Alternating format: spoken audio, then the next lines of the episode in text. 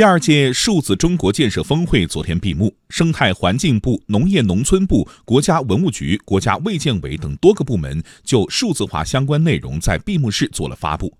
如何用互联网技术开展环保工作？用网络解决农产品卖难问题有什么新招？网上看病诊疗会不会推开？这些问题都有了答案。央广记者张子亚、吕红桥报道。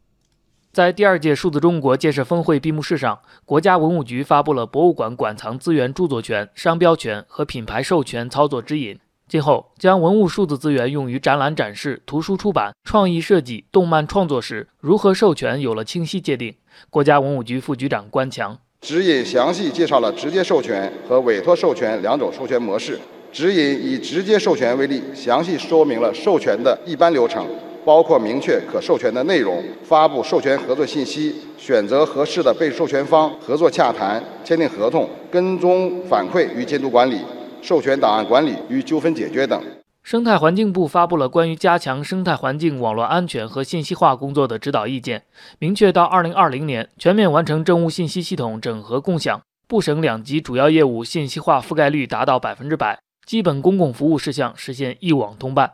对环保工作来说，如何应用互联网技术是一大课题。生态环境部信息中心主任张少民重点提到了大数据应用。加快三大建设，就是集约建设基础设施大平台，统一建设生态环境大数据，统筹构建业务协同大系统，加强生态环境数据资源规划，统筹生态环境数据采集，建立生态环境基础数据库。强化大数据创新应用。农业农村部市场与信息化司司长唐科介绍了数字农业农村建设进展。他提到，截止到去年底，全国建成运营涉农综合信息服务平台“易农信息社”二十七点二万个。下一步将全面提升易农信息社服务能力，打造线上全国平台，进一步集聚涉农服务资源，打造成乡村版的政府综合服务大厅。当前，在农产品卖难现象此起彼伏的背景下，农产品网购快速发展，农产品网络零售额去年达到两千三百零五亿元，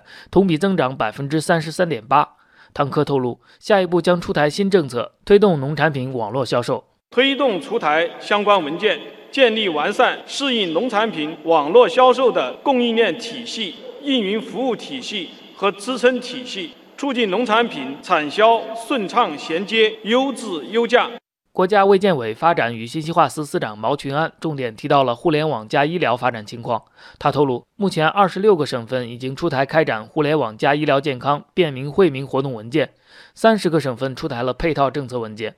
对于关注度较高的互联网医院和远程医疗，毛群安公布了建设进展。全国已有一百五十八家互联网医院，十九个省份依托互联网或者专网建成了省内统一规划的。远程医疗网络平台，下一步我们将着力推动实现二级以上医院普遍提供网上服务，三级医院实现院内的信息互通共享。